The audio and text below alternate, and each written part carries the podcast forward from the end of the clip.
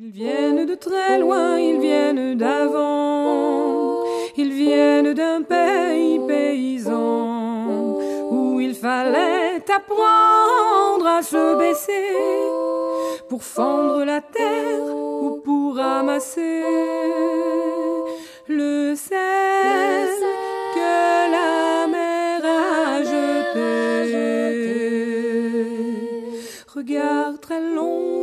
photo passé, sans peine, sans joie ni regret, le complet du mariage et les robes blanches ne sortent plus guère que pour les dimanches.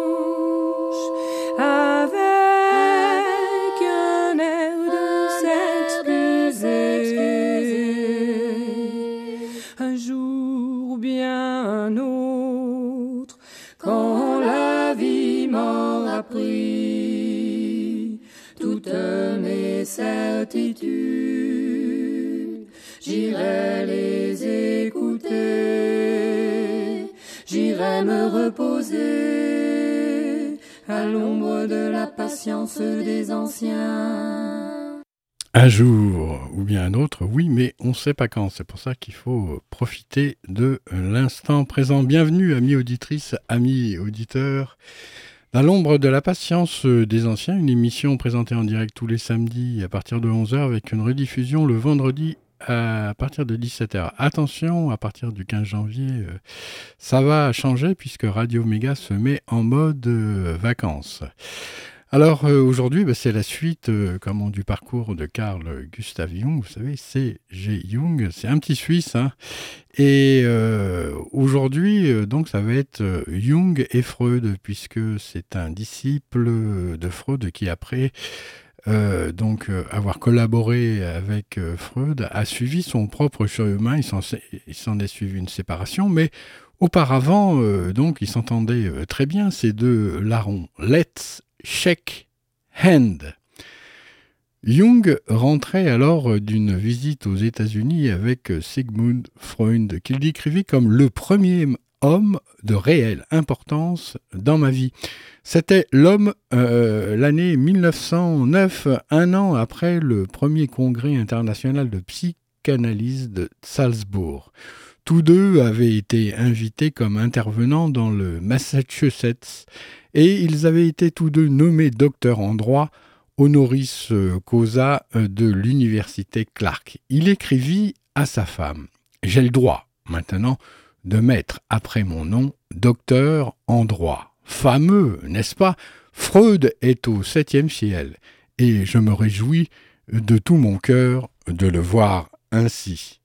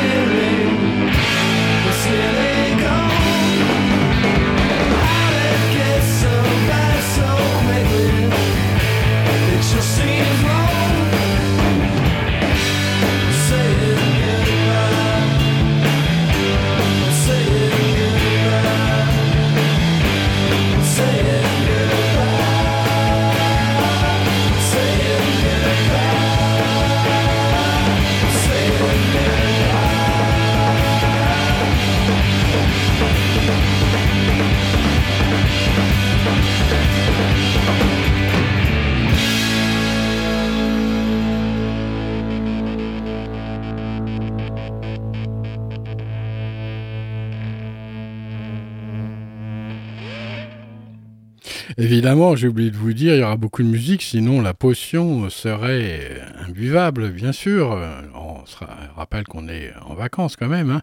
Jung, un médecin éminent et établi, écrivain et enseignant en Suisse, avait publiquement soutenu Freud, le pionnier, pendant les années où il était dangereux de le faire dans le monde universitaire. Freud, dans un isolement total, avait fondé le mouvement psychanalytique au tournant du siècle à Vienne. En 1905, les conclusions des recherches sur la sexualité chez l'enfant lui avaient attiré la réprobation générale.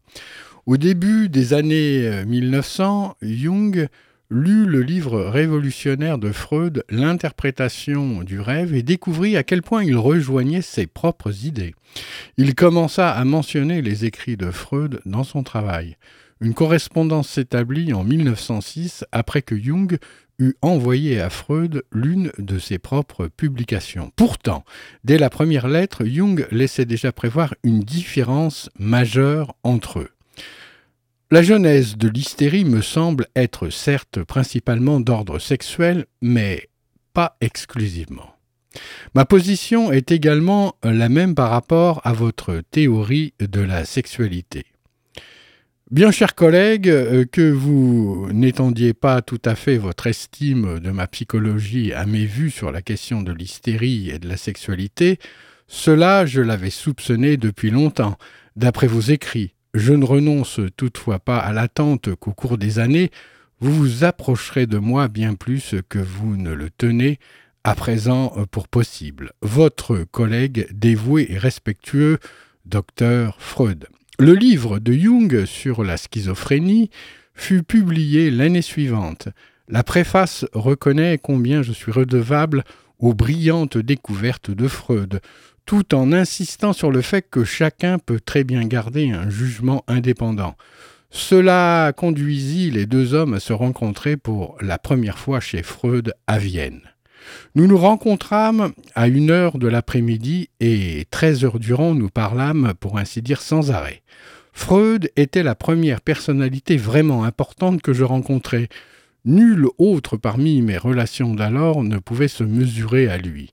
Dans son attitude, il n'y avait rien de trivial, je le trouvais extraordinairement intelligent, pénétrant, remarquable, à tout point de vue. Et pourtant, les premières impressions que je reçus de lui restèrent vagues et en partie incomprises. Ce qu'il me dit de sa théorie sexuelle me fit impression, et pourtant ses paroles ne purent lever mes scrupules et mes doutes. Je les lui exposai à plusieurs reprises, mais chaque fois il m'opposa mon manque d'expérience. Freud avait raison, à cette époque, je n'avais pas encore assez d'expérience pour justifier mes objections. C'était surtout l'attitude de Freud vis-à-vis de l'esprit qui me sembla sujette à caution. Chaque fois que l'expression d'une spiritualité se manifestait chez un homme ou dans une œuvre d'art, il soupçonnait et faisait intervenir de la sexualité refoulée. Ce qu'on ne pouvait interpréter immédiatement comme sexualité était pour lui de la psychosexualité. J'objectais que son hypothèse menait à des raisonnements qui détruisaient toute civilisation. Celle-ci prendrait l'apparence d'une simple farce, conséquence morbide du refoulement sexuel. Oui, confirma-t-il, il en est ainsi. C'est une malédiction du destin en face de laquelle nous sommes impuissants. Je n'étais nullement euh, disposé à lui donner raison ni à m'en tenir là. Pourtant, je ne me sentais pas encore de taille à discuter avec lui.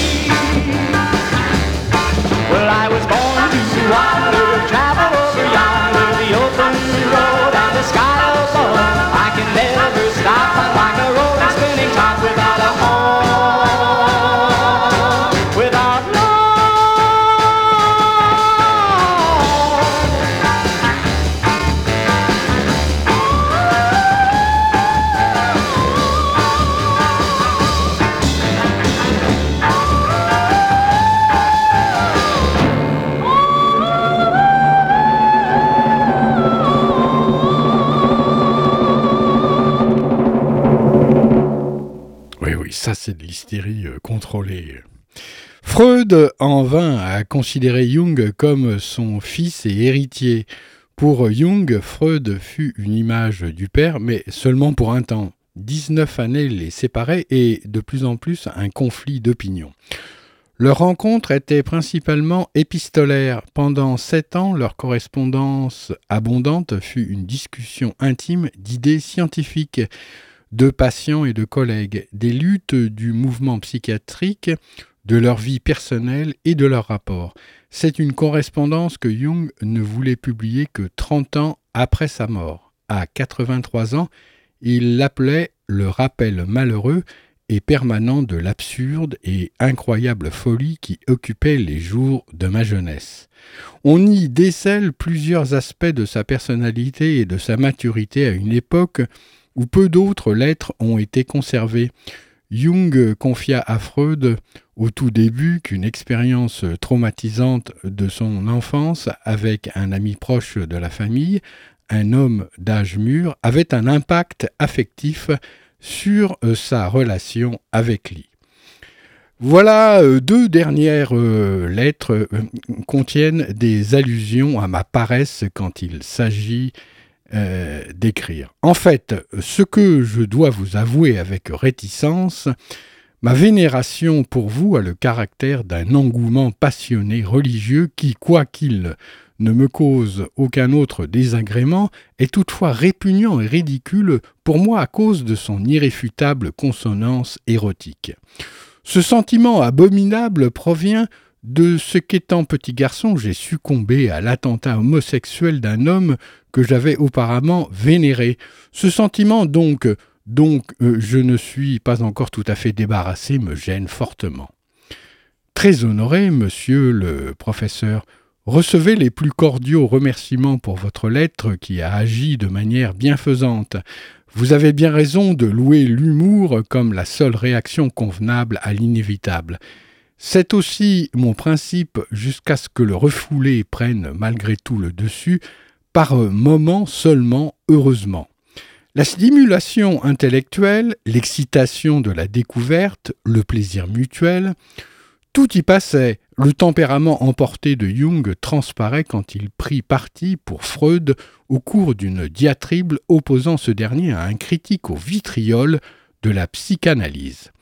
Cher monsieur le professeur, l'histoire du Schottlander est fameuse, bien sûr, que ce sale type a menti. J'espère que vous l'avez férocement et du fond du cœur consolé, éreinté et empalé pour qu'il puisse s'assurer une fois énergiquement des effets de la psychanalyse. Je souscris de tout cœur à votre jugement final. C'est ainsi que sont faits ces gens. Comme je pouvais lire la saleté sur sa figure, j'aurais sans doute préféré l'attraper au collet. J'espère ardemment que vous lui avez dit assez nettement toutes les vérités pour faire absorber le tout correctement à son cerveau de poulet. J'engraisserai le plus volontiers encore son complexe de polisson par une volée de coups suisse.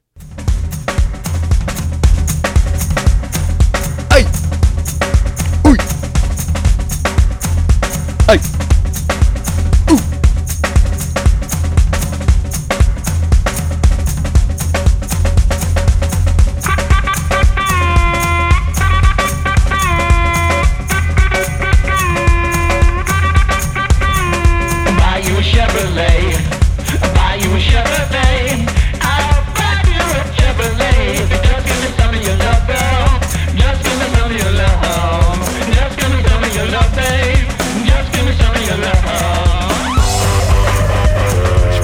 A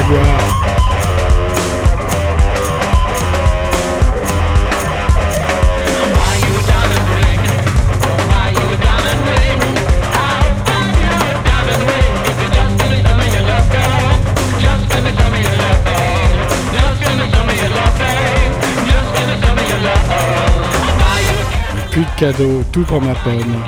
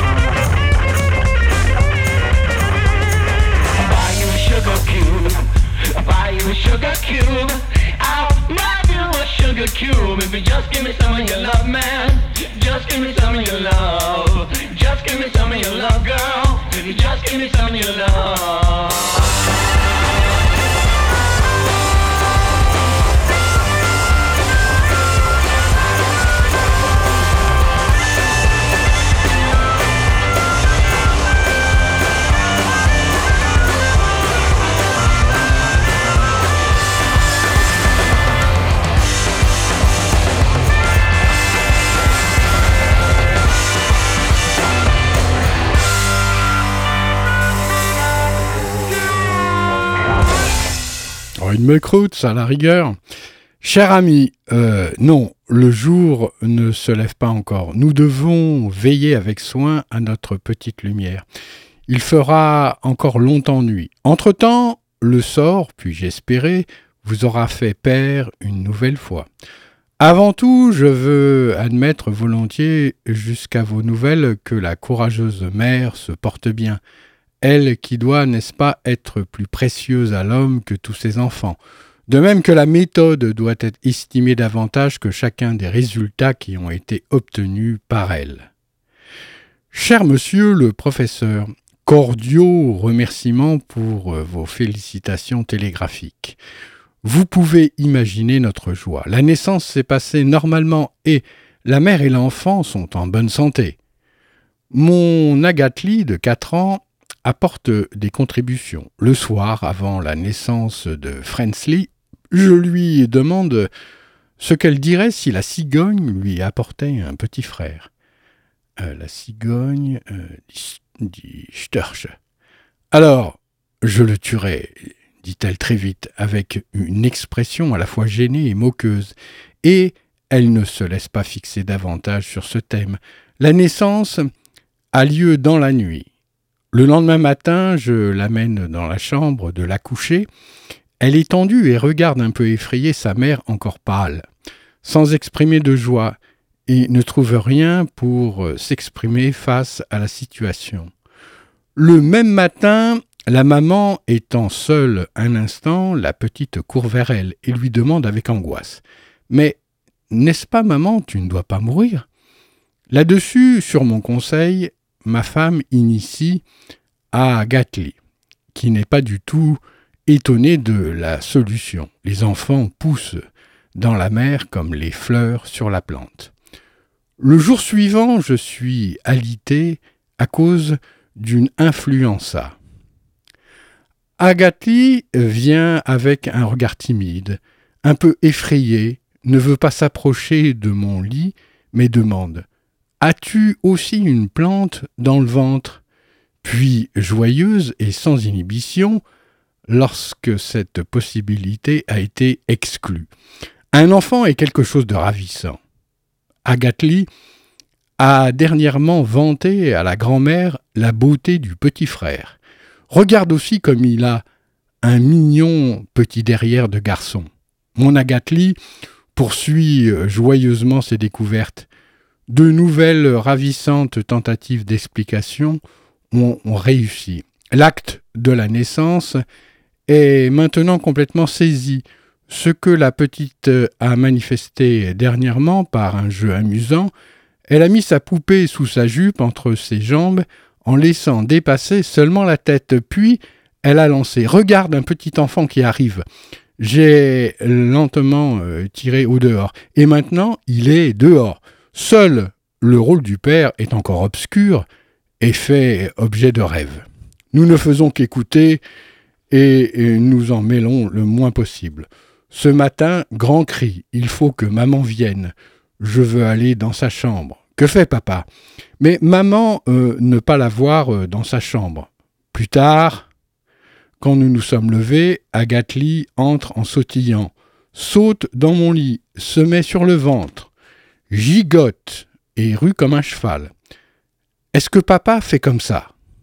N'est-ce pas papa Fait comme ça? Les messieurs ici m'encouragent à rassembler cela et à le rédiger pour le Yahbourg.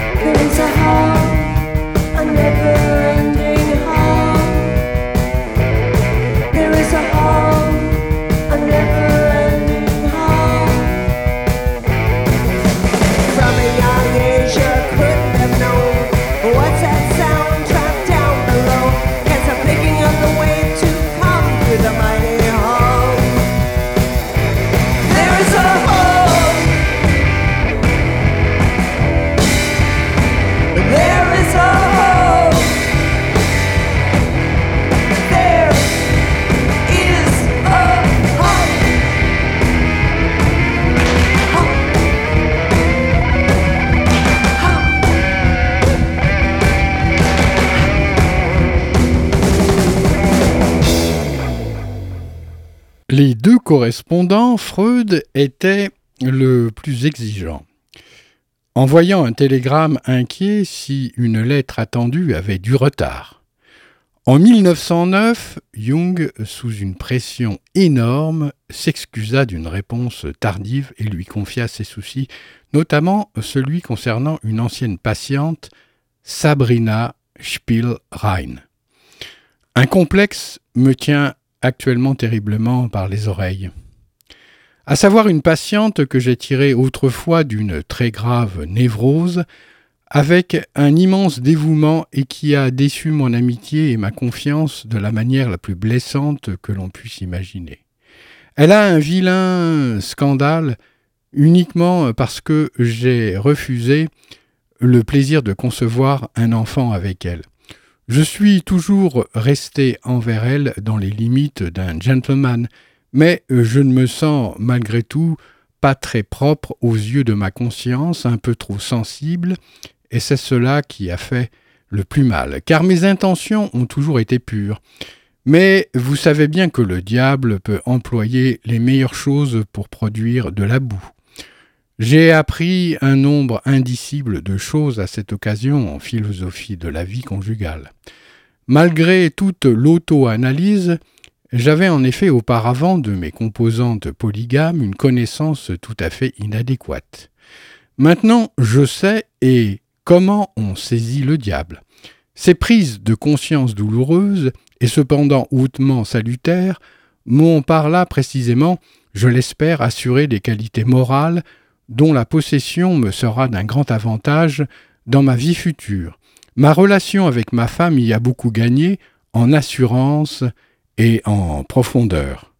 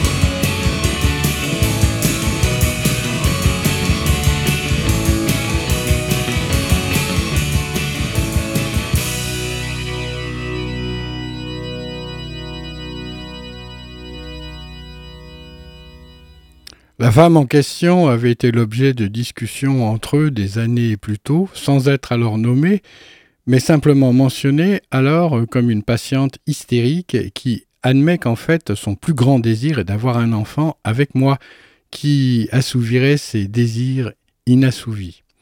C'est un transfert classique, une projection du patient sur le docteur et dans ce cas-ci aussi une vague transférence du docteur sur le patient. Un moment difficile de l'interaction psychiatrique où le docteur révèle également des côtés moins connus de sa psyché. Aucun des transferts n'avait été totalement résolu à la fin du, tra- du traitement et dans les années qui suivirent, les deux protagonistes continuèrent à marcher sur des œufs dans leur relation ultérieure. Jusqu'au jour où j'ai vu qu'un rouage était par là, involontairement mis en mouvement, raison pour laquelle j'ai enfin rompu. Elle avait naturellement projeté de me séduire, ce que je tenais pour inopportun. Maintenant, elle cherche vengeance. La rumeur et une lettre de Spielrein étaient déjà parvenues à Freud qui le, qui le conseilla du haut de sa plus grande expérience de la vie. Cher ami, de telles expériences, si elles sont douloureuses, sont aussi nécessaires et difficiles à épargner. Ce n'est qu'ensuite qu'on connaît la vie et la chose euh, qu'on a entre les mains. Moi-même, je me suis, il est vrai, pas fait prendre ainsi, mais j'en ai été plusieurs fois très près et j'ai eu euh, narrow escape. Je crois que ce sont uniquement les farouches nécessités de la vie sous lesquelles mon travail est placé et la dessinée la décennie de retard en comparaison de vous avec laquelle je suis venu à la psychanalyse qui m'ont préservé des mêmes aventures. Mais cela ne nuit en rien. Il nous endurcit, on devient maître du contre-transfert dans lequel on est tout de même chaque fois placé. Le spectacle naturel le plus grandiose est celui de la capacité de ces femmes de se faire des charmes de toutes les perfections psychiques imaginables, jusqu'à ce qu'elles aient atteint leur but. Lorsque cela est arrivé, ou que le contraire est assuré, alors on peut admirer la constellation transformée. Votre Freud. D'autres lettres de Spielrein adressées à Freud le conduisirent à donner de nouveaux conseils. N'allez pas trop loin dans le sens de la contrition et de la réaction. Quelques jours plus tard, la situation empira, poussant Jung à s'épancher complètement. Je vous rappelle que vous écoutez à l'ombre de la patience des anciens, une émission présentée en direct tous les samedis à partir de 11h sur les ondes de Radio Méga, 99.2 www.radio-méga.com. Je rappelle que le studio de Radio Méga est à Valence, dans la Drôme, au 35 rue Prompso.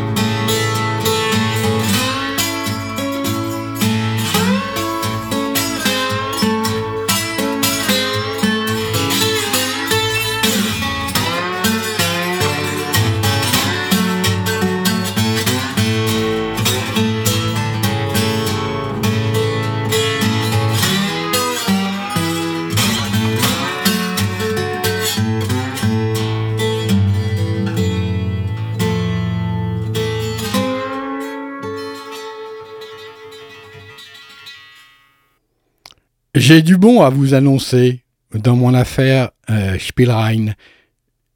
J'ai vu beaucoup trop en noir. Avant-hier, mademoiselle Sabrina Spielrein est venue chez moi et m'a parlé de la manière la plus convenable. Mademoiselle euh, Sabrina Spielrein s'est libérée du transfert de la meilleure et la plus belle des manières et n'a subi aucune rechute.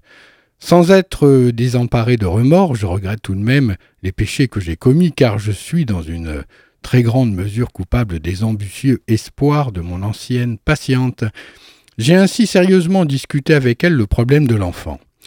Je m'imaginais se faisant parler théoriquement. Naturellement, il y avait de l'éros derrière. J'ai ainsi mis entièrement au compte de ma patiente tous les autres désirs et espoirs également, sans voir la même chose en moi. Quand de cette façon la situation eut évolué jusqu'au point où, si la relation devait persévérer, seuls les actes sexuels pouvaient encore dénouer correctement le tableau. Alors je me suis défendu d'une façon moralement injustifiable.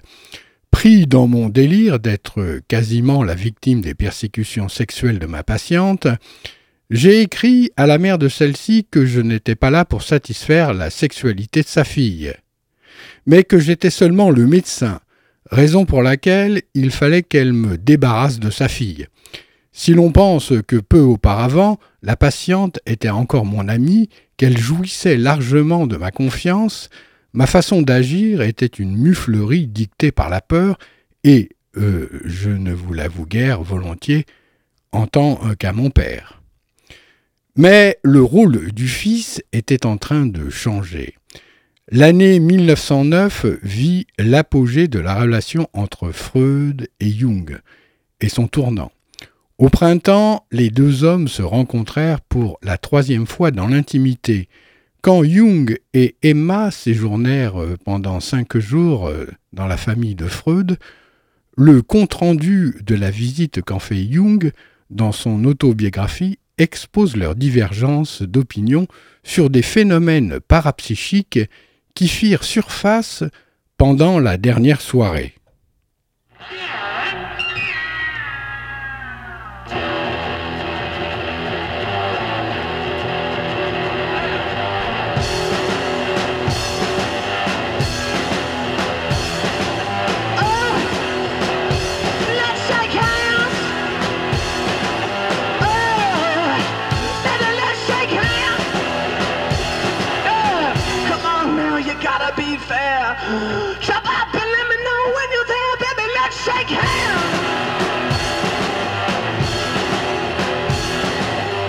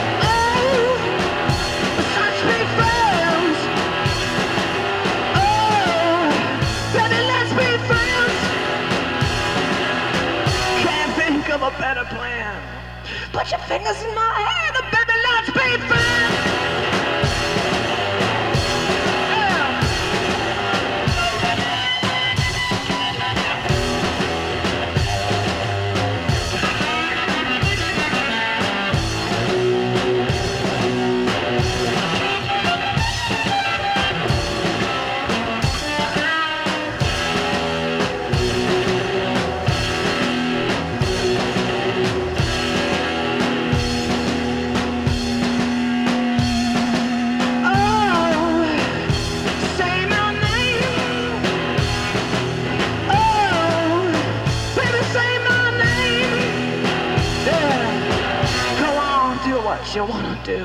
Throw it in the garbage can, but just say my name.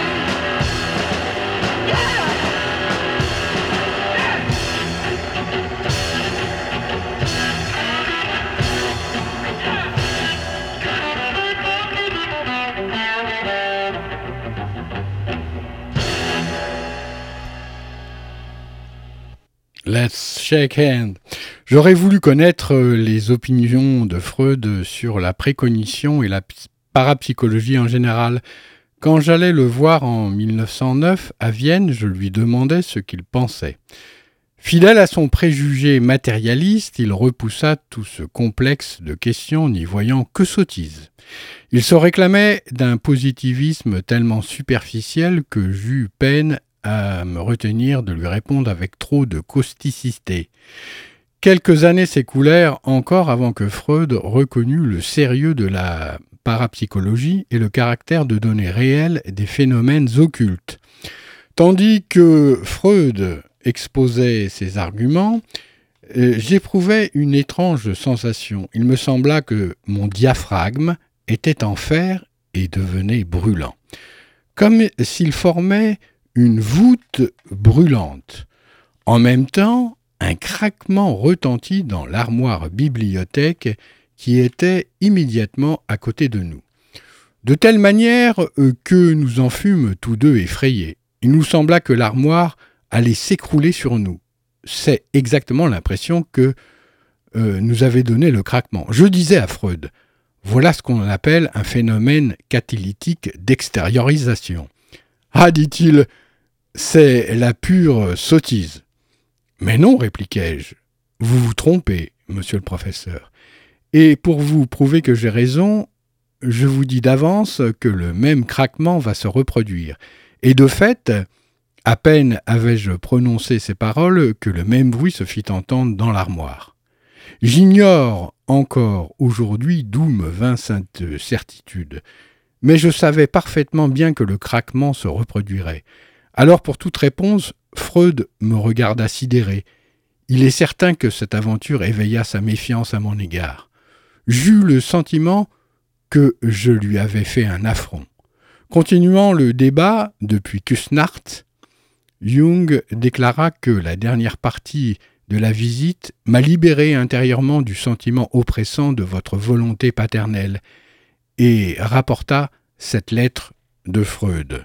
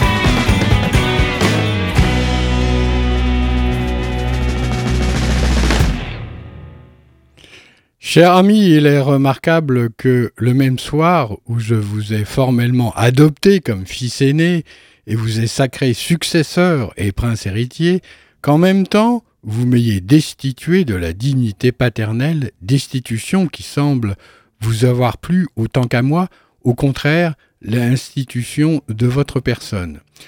Je crains à présent de retomber auprès de vous dans le rôle du père. Si je parle de ma relation au fantôme frappeur de coups, il me faut cependant le faire parce que il en va euh, quand même autrement que vous ne pourriez le penser. Je ne nie donc pas que vos dires et votre expérience m'ont fait grande impression. Au début, je voulais admettre comme preuve que le bruit si fréquent pendant votre présence ne se fasse plus entendre, mais il s'est manifesté à plusieurs reprises depuis lors. Jamais cependant quand je me préoccupais de vous ou de ce problème particulier qui est le vôtre. Ma crédulité, ou du moins ma disposition à croire, a disparu avec la magie de votre présence personnelle ici. Il est euh, de nouveau, pour certains motifs intérieurs, tout à fait invraisemblable pour moi que quelque chose de cette sorte puisse se reproduire. Je chausse donc à nouveau les lunettes d'écaille du père et avertis le cher fils de garder la tête froide et de préférer ne pas comprendre quelque chose plutôt que de faire de tels sacrifices à la compréhension. Votre Freud. Mais les phénomènes parapsychologiques ne furent pas le seul point de désaccord entre eux ce soir-là. J'ai encore un vif souvenir de Freud me disant Mon cher Jung, promettez-moi de ne jamais abandonner la théorie sexuelle. C'est le plus essentiel. Voyez-vous, nous devons en faire un dogme, un bastion inébranlable. Quelque peu étonné, je lui demandai Un bastion contre quoi?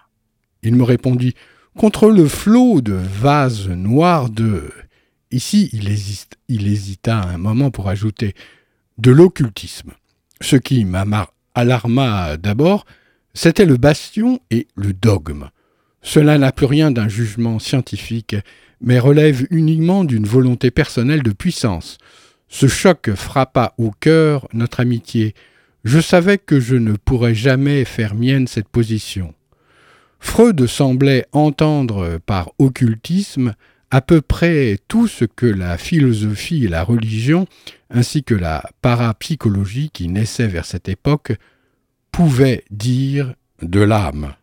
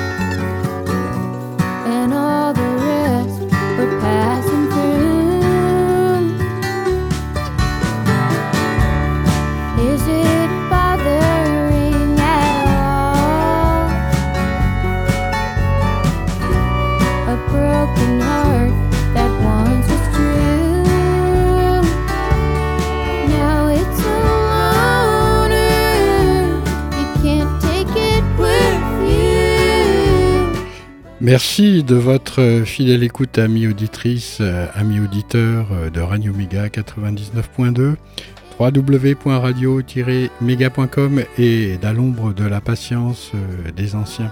La suite au prochain numéro. Au cours euh, du voyage aux États-Unis, entrepris six mois plus tard, lorsque les deux hommes reçurent des distinctions honorifiques, Freud eut la première de ces deux syncopes en présence de Jung, syncope liée à l'anxiété sur les prétendus désirs de mort envers le père. Le voyage ébranla un peu plus leur relation.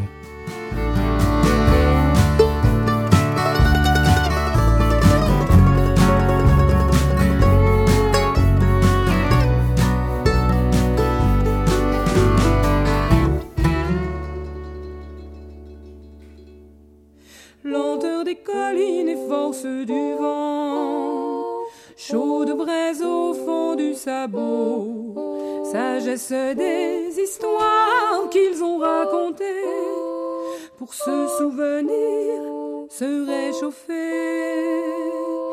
Et ne plus jamais oublier. Un jour ou bien un autre, quand la vie m'aura pris toutes mes certitudes, j'irai les écouter, j'irai me reposer à l'ombre de la patience des anciens.